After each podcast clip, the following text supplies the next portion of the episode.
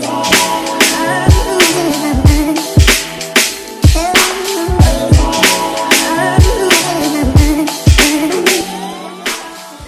Yo, bienvenue sur le Suis Show. Ici, on parle nutrition, fitness, lifestyle, développement personnel. Le tout pour vous apprendre à être la meilleure version de vous-même.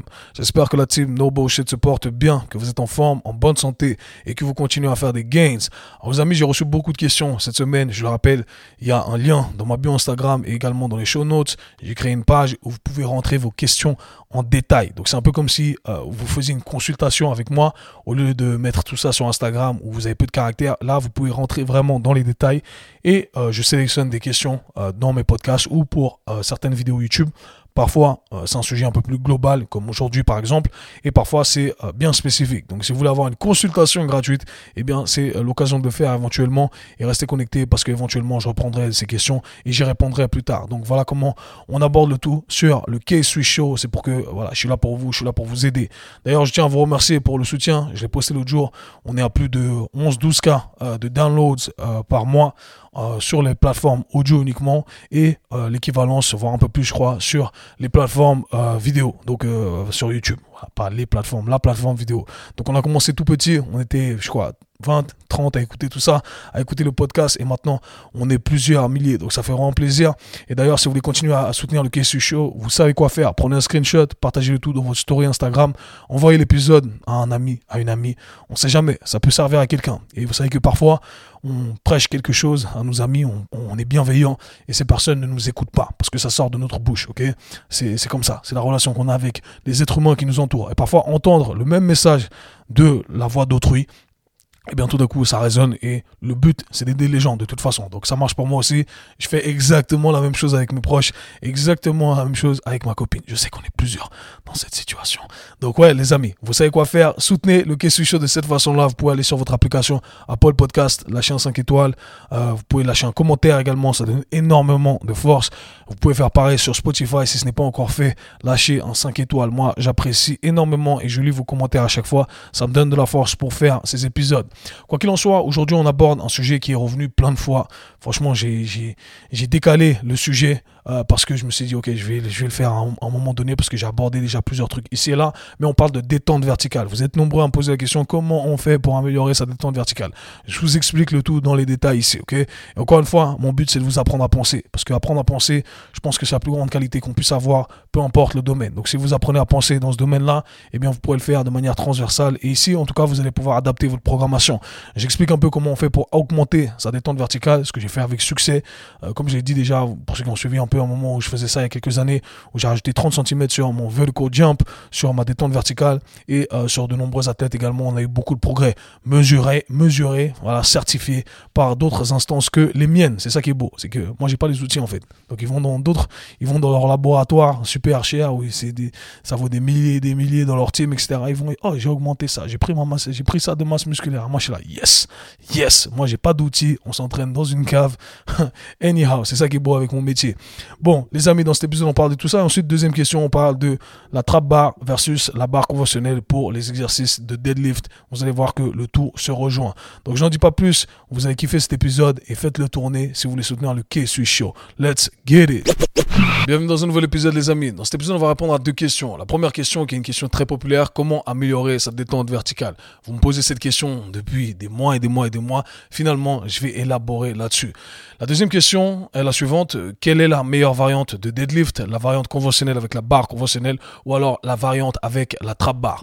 Encore une fois, une question qui revient souvent. J'ai déjà abordé ces sujets ici et là quand je parlais de développement athlétique, mais là, je vais avoir euh, l'occasion de vraiment expliquer le tout dans le détail. Et comme je dis, mon but, c'est de vous apprendre à penser par vous-même. La compréhension précède l'exécution. Ce que ça veut dire, c'est que vous devez comprendre les choses afin de pouvoir ensuite les adapter, les ajuster à votre propre personne. Je pense que c'est un principe qui est assez transversal, qui s'applique dans tous les domaines mais qui est très important dans l'industrie du fitness. Parce que les gens ont souvent tendance à vous dire, ouais, faut faire ça, faut faire ça, faut faire ça. Mais c'est tellement plus complexe, ça demande quand même de l'individualisation. Et euh, voilà, vous êtes un individu, vous avez euh, vos propres besoins, vos propres envies, vos propres demandes. Donc voilà, il faut adapter le tout en fonction de ce que vous avez à disposition. Donc on va essayer de répondre à cette première question euh, qui euh, est, selon moi, une bonne question. Et pourquoi c'est une bonne question? Parce que la détente verticale, au final, si vous êtes un entraîneur ou alors tout simplement un athlète ou quelqu'un qui cherche à développer ses euh, capacités athlétiques, eh bien, c'est un des meilleurs marqueurs pour analyser l'expression de ses capacités athlétiques. Et c'est un truc que j'ai toujours utilisé. Vous pouvez le faire par vous-même, ça demande pas grand-chose. Si vous êtes un professionnel du sport de la santé, vous avez peut-être accès à ce truc où on saute, on tape, on peut mesurer la hauteur. Mais sinon, si on n'a pas accès à ça, eh bien, on peut vraiment le faire en mode système D. Donc, on utilise un scotch contre un mur, on saute le plus haut possible, on colle le scotch et ensuite on mesure.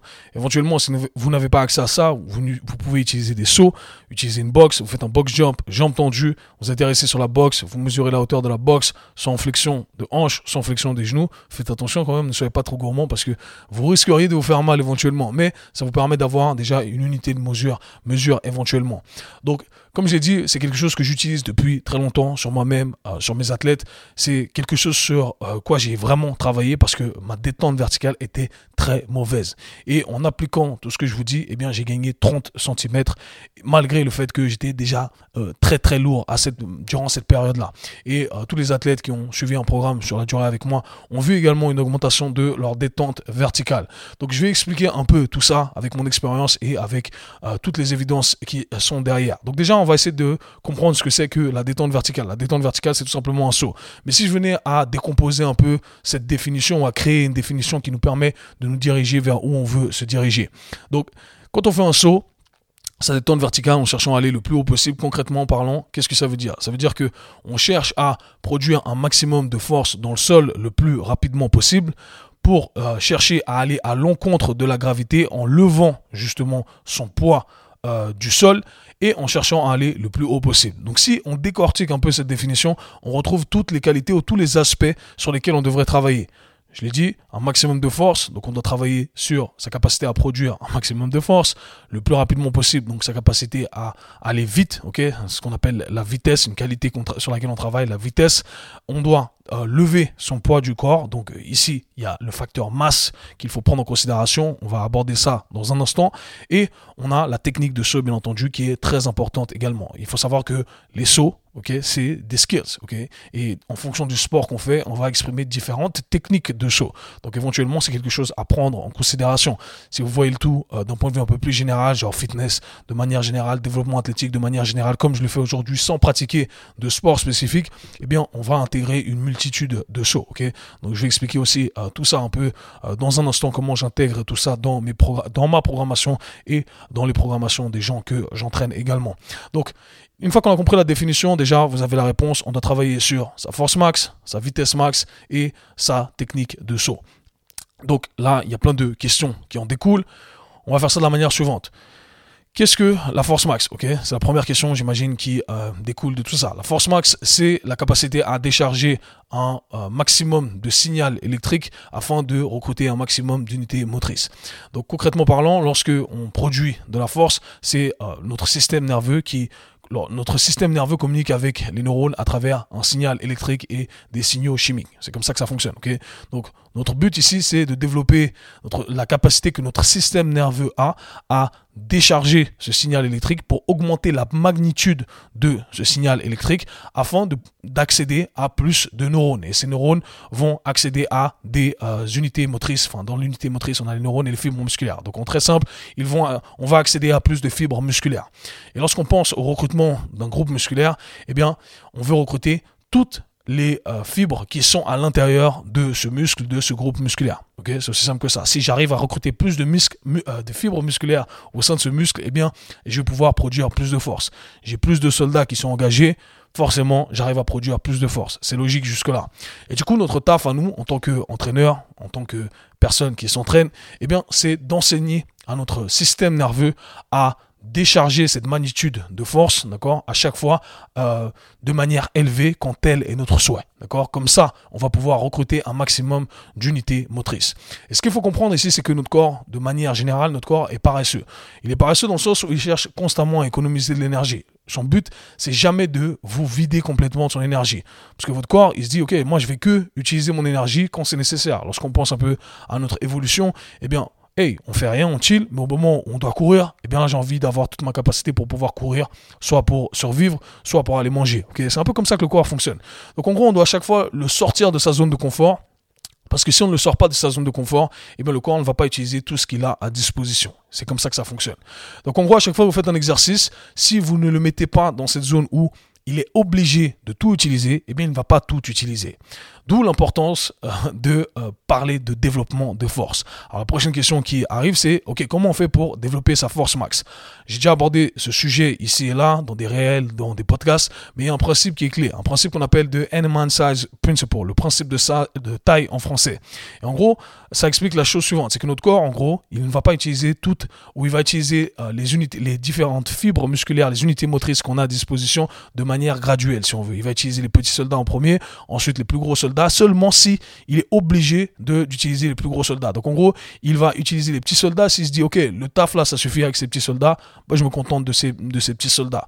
Ensuite, s'il se dit ok, non, en fait, il n'y a pas assez de ces petits soldats euh, pour lever la charge que je dois lever, pour exprimer ce que je dois exprimer, eh bien je vais recruter les autres soldats.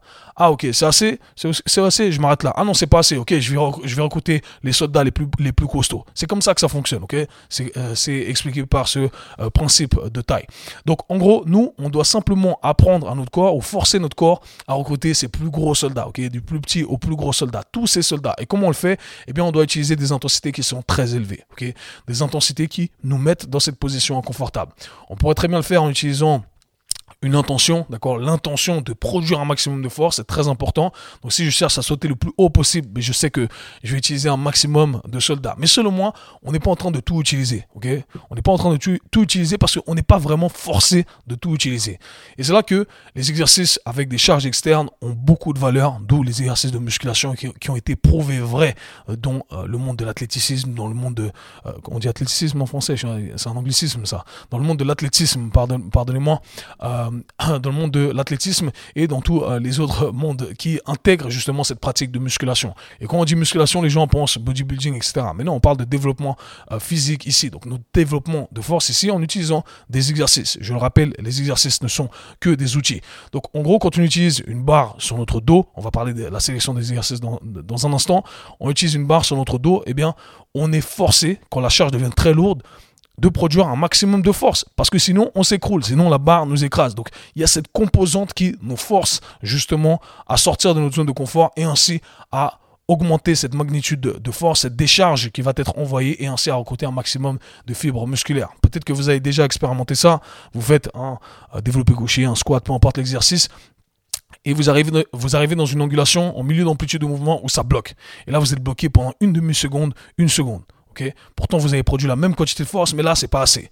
Et là, qu'est-ce qui se passe? Eh bien, votre corps, il va recruter les autres soldats. Il va se dire, oh putain, là, là, si je fais rien, la barre va m'écraser. Donc, il va recruter plus de soldats et tout d'un coup, une seconde après, vous arrivez à lever la charge. Pourquoi? Parce qu'il s'est dit là, je dois recruter plus. Ok? Donc, en gros, le travail euh, avec ces charges externes, c'est ça, c'est d'apprendre à son corps à recruter plus et éventuellement à envoyer ce signal de force qui est plus, plus intense, ce signal électrique qui est plus intense, éventuellement on débloque un nouveau seuil. C'est ça en gros, c'est comme ça qu'on devient plus fort. On a simplement augmenté la capacité que notre système nerveux a à produire un maximum de force, c'est-à-dire à décharger euh, un maximum de signal électrique afin de recruter un maximum de fibres musculaires. C'est aussi simple que ça, c'est ça le game, Donc voilà pourquoi on utilise des charges externes, d'où la valeur des charges externes. Maintenant, je pense que l'erreur qu'on fait, selon moi, pour revenir à la sélection d'exercices, c'est d'utiliser des, exercices qui sont arbitraires et d'utiliser des nombres qui sont arbitraires en termes de marqueurs de performance. Souvent, on va vous dire, ok, si tu fais pas deux fois ton poids de corps euh, au squat, c'est que ça sert à rien, ok, c'est que tu es nul. Si tu fais pas une fois et demi ton, euh, ton ou deux fois et demi ton deadlift, euh, c'est que tu es nul, etc. Ça veut absolument rien dire. C'est des marqueurs de merde, des standards de merde qui ne servent absolument à rien et qui ne vous aident en rien du tout. Donc, déjà, le premier truc à dire, c'est que ces chiffres-là, ces nombres-là arbitraires ne valent absolument rien. Ils ont été donnés par, euh, parfois, voilà, dans l'industrie du sport, il y a beaucoup de va-et-vient entre des industries qui prennent un peu le dessus. On, va avoir euh, euh, des, modalités, enfin, des, des, comment dire ça, des, sports qui prennent le dessus. On a eu un moment les weightlifters, après on a les powerlifters, etc. Donc, ils viennent un peu placer leurs standards dans le monde du fitness général. Et c'est pour ça que je dis qu'il faut faire attention à ces marqueurs-là. Quoi qu'il en soit, l'idée c'est que vous devez simplement chercher à devenir plus fort que la veille, que la semaine dernière, que le blog précédent, que les six mois précédents. C'est ça l'idée. L'idée, c'est simplement d'apprendre à être à chaque fois un peu plus fort. Comparez-vous à ce que vous étiez auparavant, pas à ces nombres arbitraires qui sont donnés. Maintenant, en termes de sélection d'exercices, eh bien, c'est là que c'est super important lorsqu'on parle de développement de force et que beaucoup n'ont pas compris. C'est qu'en fait, l'exercice, c'est beaucoup moins important que ce qu'on croit. Les gens pensent que, oh, le meilleur exercice, c'est, faut faire ton squat. En fait, on s'en fout si c'est un squat, si c'est un trap bar, deadlift euh, si c'est un, leg press, peu importe.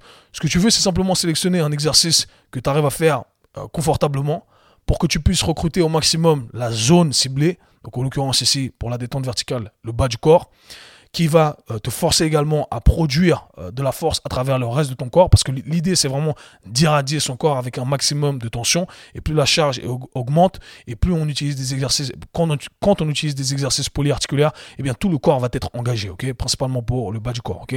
Donc c'est là que c'est très important de simplement garder ça en tête, utiliser l'exercice avec lequel vous êtes le plus à l'aise. C'est le but, c'est que euh, le développement de la force, utilisez simplement l'exercice qui vous convient.